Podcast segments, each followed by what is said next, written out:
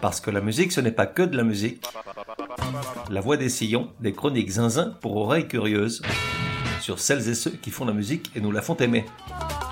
Well, since my baby left me, well, I found a new place to dwell.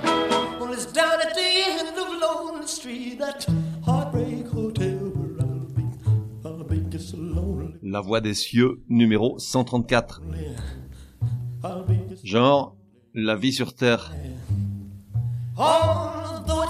Époque, de 1953 à 1977. for broken-hearted mothers to cry there in Italy. De 1 à 10, probabilité que je ne vais pas poser la question habituelle. 10. So lonely, Artiste, Dieu. could die. Now the bellhop's tears keep flowing. 16 août 1977. Et soudain, sur les télés du monde entier, Good evening. Elvis Presley died today. He was 42.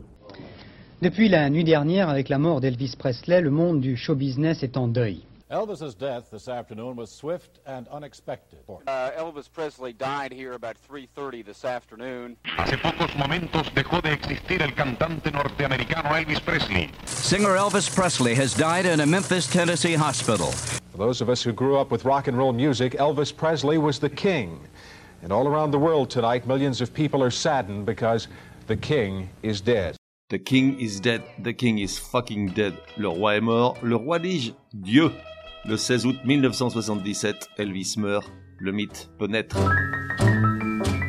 On a tous comme ça une série d'événements dont le souvenir te ramène exactement au moment et à l'endroit où l'annonce qui en a été faite t'a au minimum atterré et pour le moins congelé. Par exemple, ma pomme, le 16 août 1977, je ne me souviens de rien.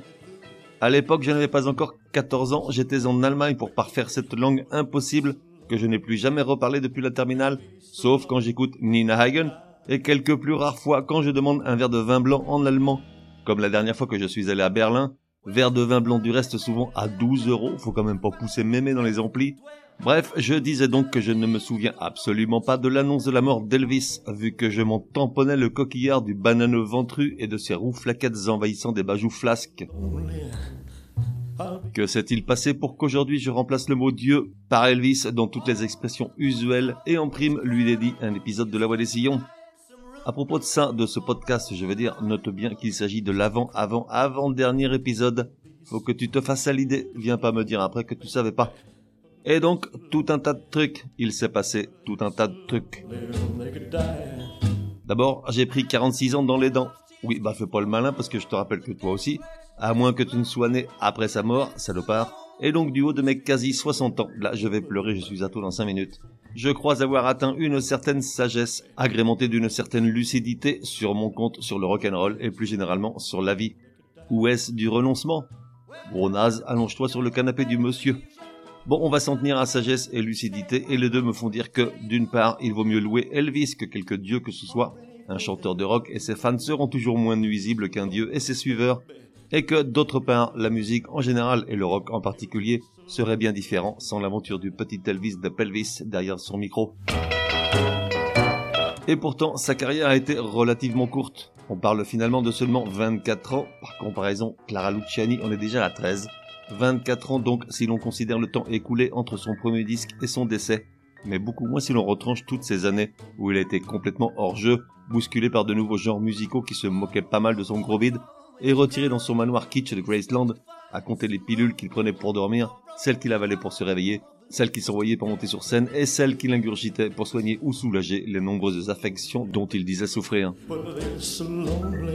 Et pourtant, on parle là du plus grand artiste musical de tous les temps, probablement le seul dont on puisse assurer sans peine que son nom perdurera tout au long des prochains millénaires, si toutefois l'Apollon de la Volga et les quelques autres satrapes psychotiques et névrosés cessent de faire les marioles et de jouer à celui qui est la plus grande, alors qu'ils en ont une toute petite.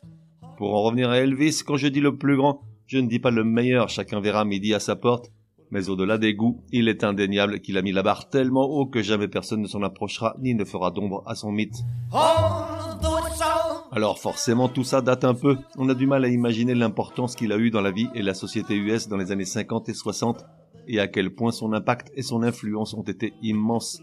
Deux petites anecdotes pour illustrer le propos. Lorsqu'une chaîne de télé programmait un reportage sur le King, les autres chaînes se gardaient bien d'essayer de lui faire concurrence. Ainsi, un soir, Eisenhower prononça un discours retransmis en direct à la télé. Pas de bol, c'est ballot, pile à la même heure qu'une interview d'Elvis, dont l'audience fut nettement supérieure à celle du président, qui en prit ombrage. Du reste, lors de sa première apparition en 56 au Ed Sullivan Show, soit la mecque des programmes télé, la chaîne réunit plus de 60 millions d'Américains devant le petit écran, soit plus de 82% de l'audience du jamais vu dans l'histoire de la télé US, ce qui constitue aujourd'hui encore le record, près de 70 ans après. Autre exemple, on est à la fin 1956, alors que deux ans auparavant, le chercheur John Salk a mis au point un vaccin contre la poliomyélite, une maladie qui fait naître chaque année aux US 60 000 enfants avec des malformations. Seul 0,6% de la population adolescente s'est fait vacciner. Alors Elvis vient à la rescousse du plan national de vaccination en recevant sa dose sous les flashs des photographes. Résultat des courses, six mois plus tard, 80% de cette même population adolescente est vaccinée et quelques années après, la poliomyélite est presque un mauvais souvenir. Si Elvis fut le king absolu, il ne fut pas pour autant le premier des rock'n'rolleux. Et même si John Nyan Lennon n'avait pas complètement tort lorsqu'il disait qu'avant Elvis il n'y avait rien, la genèse de ce genre musical est un peu plus compliquée et longue comme un jour sans pain, tant il semble impossible d'attribuer à tel ou tel morceau le titre de première chanson vraiment rock'n'roll. Personne ne se met d'accord. Pour ma part, je dirais, bah oui, c'est quand même mon podcast. Même si je ne suis pas spécialiste ni historien de la chose, je proposerai Guitar Boogie de Arthur Smith, composé en 1945. Elvis avait 10 ans. Ça sonnait comme ça.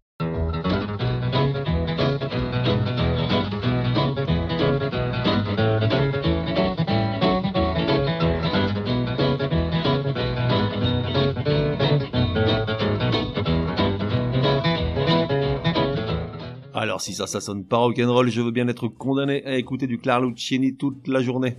Ensuite, on a le morceau Rocket 88, attribué à un certain Jackie Branston et ses Delta Cats, ce dernier combo n'étant autre que le groupe Kings of Rhythm de Ike Turner, futur mari psychopathe de Tina Turner. Ça, ça sonnait comme ça. Yes, it's straight, just one way. Everybody likes my Rocket 88. Baby, we'll ride in style, moving all along. Après, on pourrait mettre Big Mama Thornton avec le titre Hound Dog en 52, puis tout un tas de prétendants la couronne, Fats Domino, Bill Haley, comètes, Carl Perkins, Big Joe Turner, et même en exagérant un peu, Marlon Brando dans l'équipé sauvage en 53 a arboré toute la panoplie avec le perfecto noir de rigueur. Mais Elvis the Pelvis va débouler en 53 et mettre tout le monde d'accord. Pourtant ce n'est pas tout de suite très rock'n'roll puisque la toute première chanson qu'il enregistre est une reprise d'une Guimauve, My Happiness, au studio de Sun Records de Memphis, dirigé par le fameux Sam Phillips qui a tant fait pour la musique noire, soul et rock. Ce jour-là, Elvis se fend de la coquette somme de 3,98$, soit un tiers de verre de vin blanc à Berlin aujourd'hui, pour presser un unique 45 tours de la chanson qu'il offre à sa mère pour son anniversaire. Elvis a tout juste 18 ans, la légende est en marche. À noter que l'enregistrement original a été acheté en 2015 pour la somme de 300 000 dollars par Jack White, chanteur de White Stripes et aujourd'hui producteur le plus avisé de l'industrie musicale tu devrais écouter l'épisode que je lui ai dédié, ce type est particulièrement ébouriffant. Extrait de My Happiness.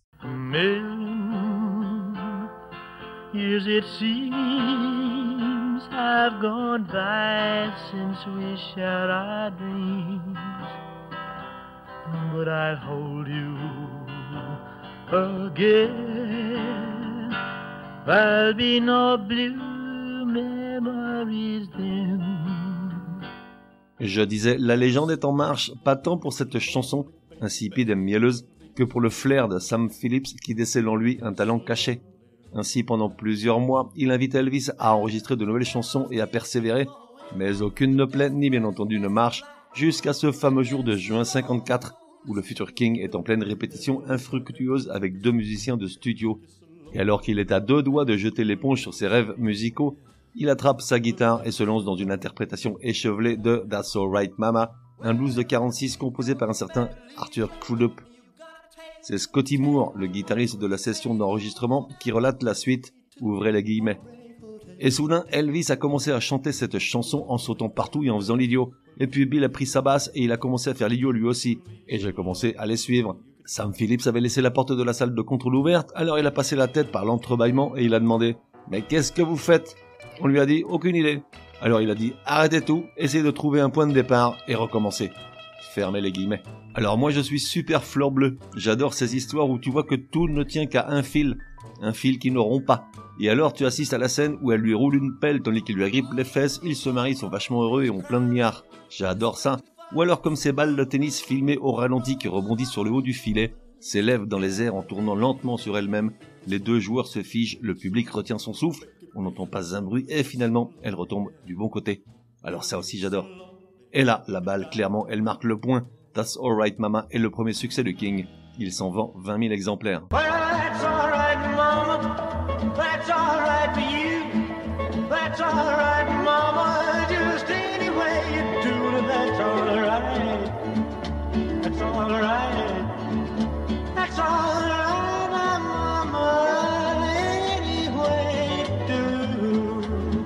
Mais le coup de maître n'est pas tant cette reprise que la soudaine fusion folklore blanc et rythme noir dont Sam Phillips cherchait depuis longtemps à la fois la recette et l'interprète capable de l'exécuter. Le public est certain d'avoir affaire à un black, la surprise est de taille. Et même si certains le trouvent trop afro-américain, d'autres trop blanc pecno, peu à peu la sauce prend. De plus en plus sollicité pour des shows, c'est à cette époque qu'il développe ce jeu de scène où ses jambes semblent prises de tremblement, ce qui crée pas mal d'émoi parmi les premiers rangs, tous occupés par la gent féminine, probablement désireuse de vérifier par elle-même s'il avait vraiment un gros sexe ou s'il l'avait enveloppé dans un rouleau de papier toilette pour tromper son monde, comme le dit la légende. Or, il se trouve que les tremblements ne sont provoqués au départ que par un terrible trac qui l'accompagne les premiers mois.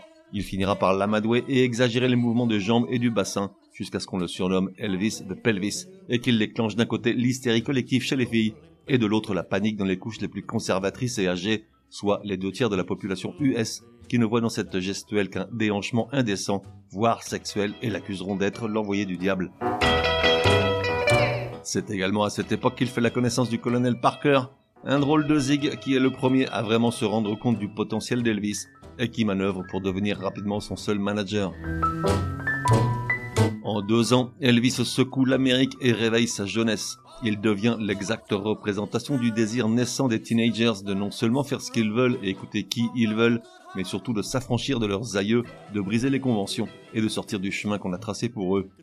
Quelques années avant notre propre idole des jeunes, Elvis, avec ses cheveux teints en noir, oui, car n'oublions pas qu'à la base on a affaire à un blondinet, sa banane gominée, ses longs favoris, sa guitare électrique, ses grands coups de rein, il devient du jour au lendemain le grand libérateur.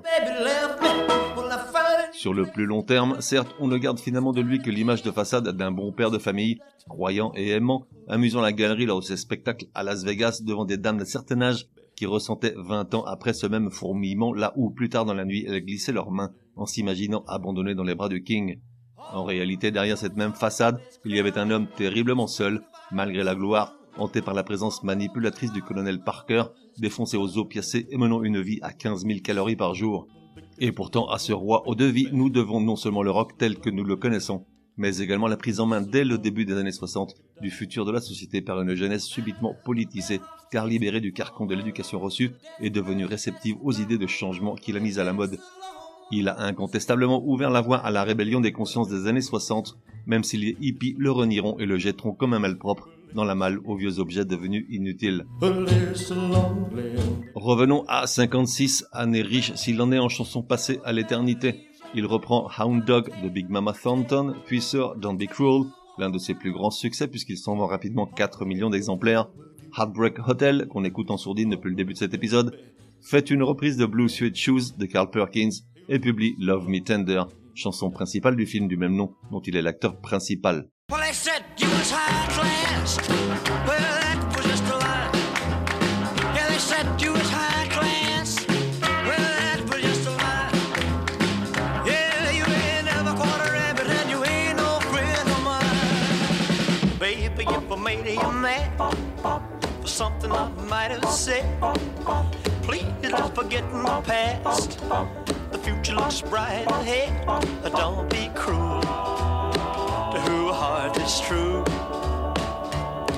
Well, it's one for the money, two for the show, three to get ready. Now go, cat, go, but don't you step on my blue suede shoe.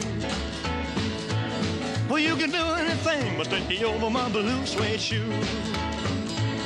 Love me tender, love me true, all my dreams fulfill. For my darling, I love you, and I always will. Ah non, cette chanson, elle me tue. Love Me Tender est basée sur la mélodie d'une vieille ballade US composée un siècle avant, durant la guerre civile. Elvis l'interprète en usant et abusant de sa voix de baryton, tout en grave et soie chaude, gorgée de désir et d'envie inavouée, affolant des millions d'Américaines dont il pénétrait le cœur, alors qu'elles rêvaient d'autre chose. Le phénomène est lancé, il déborde rapidement le cadre des US pour envahir chaque recoin d'une planète qui se laisse convertir à cette nouvelle religion musicale, malgré les réticences des uns et des autres. Si aux États-Unis les anti-Presley sont légion et invoquent des forces du diable à l'œuvre pour détruire leur pays, en France on n'est pas en reste. Ainsi, dans l'édition du 3 avril 58 du Monde, un journal qu'on eût cru plus tolérant et ouvert, un certain Philidor fait preuve d'un grand mépris pour le rock en général et le King en particulier, en se plaignant de la disparition du blues en ces mots, ouvrez les guillemets. Les bons chanteurs de blues ne coulent plus les rues américaines, il y a plus de profit aujourd'hui outre-Atlantique à jouer les Elvis Presley, à se tordre devant un micro en singeant la grande passion sauvage, toujours la même cuisine, le même allaitement fabriqué. Fermez-les.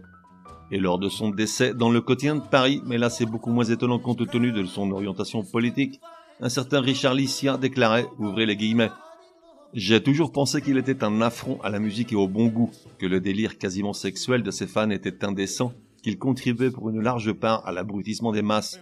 Fermez-les. Il faut dire que question abrutissement, le canard qu'il employait en connaissait un rayon. Il est dit qu'Elvis a vendu un milliard de disques, mais le chiffre est invérifiable. Il est dit que le fameux concert Aloha from Hawaii, retransmis en Mondovision par satellite depuis Honolulu le 14 juillet 73, a été vu par un milliard de téléspectateurs, mais le chiffre est invérifiable. Il est dit que le King prenait parfois son jet privé pour parcourir les 1700 km qui séparaient Graceland de son resto favori à Denver, le Colorado Mine Company, juste pour engloutir son sandwich préféré le fameux Fool's Gold Loaf, soit la miche or des fous en français, fait d'un gros pain industriel brioché dont on enlève la mie pour y plonger du beurre de cacahuète, de la confiture de myrtille et du bacon, le tout en quantité astronomique. Il est dit que ses fans ont envoyé des milliers de missives aux autorités militaires pour qu'il soit libéré de ses obligations, mais en tant que patriote, jamais il n'aurait songé à se faire réformer. Et puis pendant les deux ans de sa vie qu'il donne à son pays, il place quand même une dizaine de chansons dans les charts, toutes enregistrées avant son départ. Il est dit qu'à sa mort, il était ceinture noire de karaté, son sport favori, qu'il avait même obtenu sa septième dan. Et c'est vrai, sauf qu'il est communément admis qu'il n'avait pas vraiment le niveau, que sa célébrité a plus fait que ses entraînements, et que les titres lui ont été décernés à titre honorifique. Il est dit que ses costumes pesaient une tonne, et si ce n'est qu'une image, il faut quand même savoir qu'il pesait pour certains jusqu'à 34 kilos, en raison des couches de paillettes et autres brilles-brilles que seul lui pouvait porter sans avoir honte. Il est dit qu'il n'a joué que trois fois en dehors des US, et c'est vrai, mais tout s'explique. Il se trouve que son manager, le colonel Parker, personnage troublé au passé obscur s'il en est, né aux Pays-Bas et résidant illégalement aux États-Unis, craignait de ne pouvoir revenir aux US en cas de sortie du territoire. Tu écoutes tout ça et tu te dis que derrière cette accumulation d'excès, de légendes, d'anecdotes d'extraterrestres, il ne peut y avoir qu'un artiste à la carrière s'étalant sur des dizaines d'années, Or, en réalité, dès l'année 62 ou 63, soit à peine 8 ans après That's Right Mama, le déclin du King s'amorce. D'autant qu'il fait souvent n'importe quoi. Il se perd à faire des albums de musique chrétienne et country, à enchaîner des films où il fait un peu pitié, à être sous l'emprise de Tom Parker, à se laisser couler doucement mais sûrement dans ses addictions aux opiacés et opioïdes. En face, l'adversité est rude. Le rock a muté à une vitesse vertigineuse. Un siècle semble s'être écoulé entre Elvis et Iggy Pop et ses Stooges, MC5, Janis Joplin ou les Doors. Alors qu'entre Heartbreak Hotel et Painted Black des Stones, seuls dix ans ont passé. Le rock and roll renvoyé à la préhistoire par le rock. Et puis les consciences se sont libérées alors que lui s'enfermait plutôt dans un conservatisme chrétien, au moins de façade. Lui qui avait secoué et dépoussiéré le pays se retrouve parfois de l'autre côté, cible préférée des agitateurs.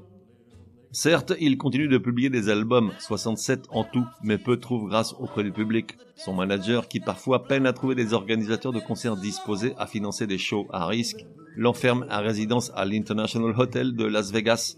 Certes, il fait parfois des comebacks salutaires, où le temps d'un show télévisé ou d'un concert retransmis dans le monde entier, il retrouve de sa superbe et redevient Dieu. Mais les effets sont éphémères. Et puis dès 74, sa santé se dégrade brutalement. Enregistrer de nouvelles chansons lui devient pénible. Son surpoids affecte grandement la qualité et la durée des concerts qu'elle donne. Il se fait parfois conspuer par le public. Il est sur le point de perdre le respect de tout un pays. Il est temps pour lui de mourir afin que naisse le mythe. Lorsqu'on regarde sa discographie, faite essentiellement de reprises, ne l'oublions pas, on s'aperçoit qu'hormis deux ou trois succès tardifs comme A Little Less Conversation en 68, In the Ghetto et Suspicious Mind l'année suivante, tous ces grands standards qui en ont fait le King datent de 56 à 62. On en a déjà écouté quelques-uns, voici un nouveau medley avec cinq autres plus les trois précédemment mentionnés.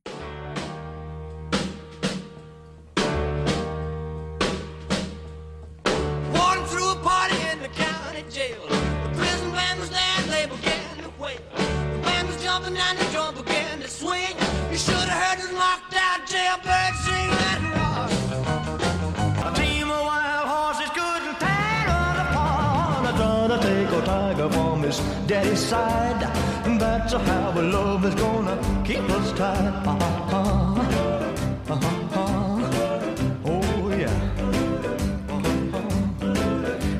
Gonna stick like glue. Is your heart filled with pain? Shall I come back again? Tell me, dear, are you lonesome tonight? I'm all shook up. Mhm. Ooh,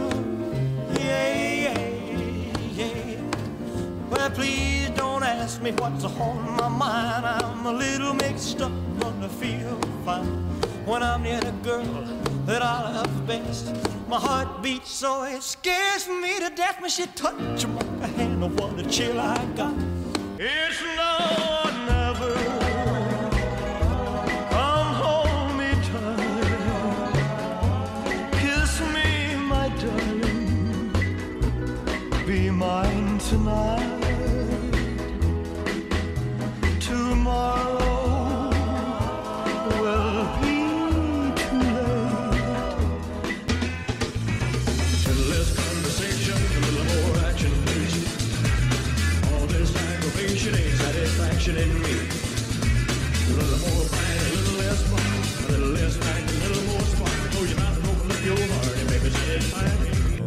A little boy with a runny nose plays in the street as the cold wind blows in the ghetto. And his hunger burns. So he starts to roam the streets at night and he learns how to steal and he learns how to fight in the ghetto. Oh, don't you know? Caught in a trap. I can't walk out because I love you too much. Caught in a trap. I can't walk out because I love you too much. Caught in a trap. I can't walk out too much. Caught in a trap. I can't walk out because I love you too much. Oh, don't you know I'm caught in a trap? I can't walk out because I love you too much. Don't caught in a trap. I can't walk out because I love too much, man. Won't you know? Caught out. I can't walk because I love too much. Ce dernier long extrait de Suspicious Minds est tiré d'un live à Las Vegas. Il faut absolument regarder la vidéo sur YouTube, c'est époustouflant. Bien des rockers d'aujourd'hui, question énergie et don de soi au public, devraient en prendre de la graine. Et donc arrive le 16 août 77. Les réactions à sa mort se comptent par milliers, retenons-en deux. D'une part, Bob Dylan, ouvrez des guillemets, Nobel s'il vous plaît. Quand j'ai appris sa mort, j'ai sombré. C'était toute ma vie, toute ma jeunesse. Je n'ai parlé à personne pendant une semaine. S'il n'avait pas existé, je ne serais pas là aujourd'hui. Fermez-les. Et d'autre part, celle de mon cher Johnny Rotten, chanteur des Sex Pistols, Jeannot le pourri, ouvrez des guillemets, rebelles et provocateurs comme il se doit. Il est mort, génial, ça faisait trop longtemps que lui et son gros bide éclipsaient le rock'n'roll. Fermez-les. Il a fallu attendre très très longtemps pour savoir ce qui s'était réellement passé cette nuit-là pour que sa nouvelle compagne, Ginger Alden, le retrouve au petit matin, le corps comme culbuté en avant, tout raide devant la cuvette de ses toilettes. Il n'est pas mort d'un arrêt cardiaque comme il a longtemps été avancé pour rester correct. En fait, son alimentation était tellement épouvantablement riche et sa consommation de médicaments et autres opiacés tellement excessive qu'il souffrait de constipation aiguë. Lors de l'autopsie, il a du reste été retrouvé dans son intestin des selles datant de trois ou quatre mois auparavant. Cette nuit-là, il était simplement sur ses toilettes, à essayer de se soulager en poussant comme un forcené, ce qui provoqua une pression trop importante sur son aorte et fatale pour son cœur, déjà fragilisé par une cardiomyopathie hypertrophique. Dieu mort constipé, ce n'est pas très glamour, c'est juste humain, c'est rock'n'roll. Voilà, cet épisode touche à sa fin. Je suis assez content de moi. Oui, bah j'ai le droit de m'auto-congratuler après tout. Je vais te laisser avec l'une de mes préférées. Elle n'est pas franchement rock'n'roll, c'est juste une de ses plus belles ballades, une ode à l'amour, une déclaration comme on n'en fait plus. Je la dédie à qui malheureusement ne l'entendra pas. Can't help falling in love.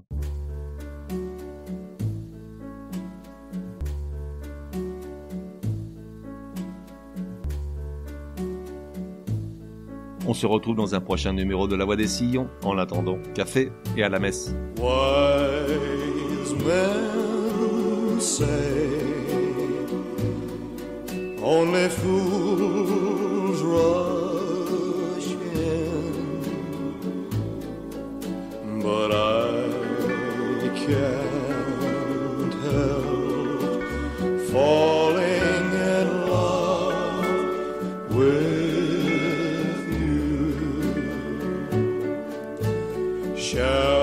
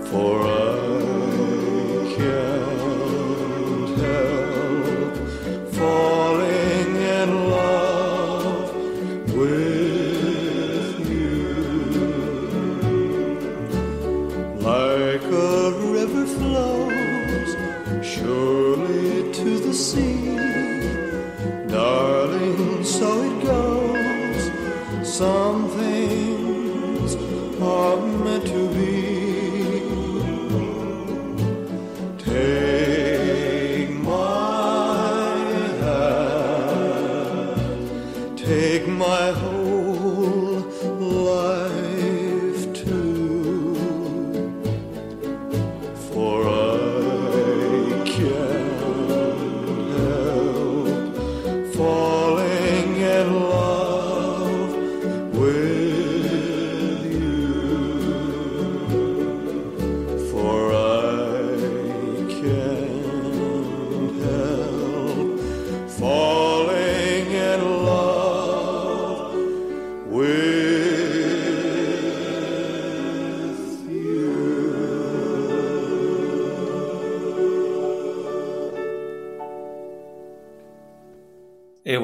that's all Fox. Pour me contacter, me dire que vous avez adoré ou pas du tout, mais j'y crois pas.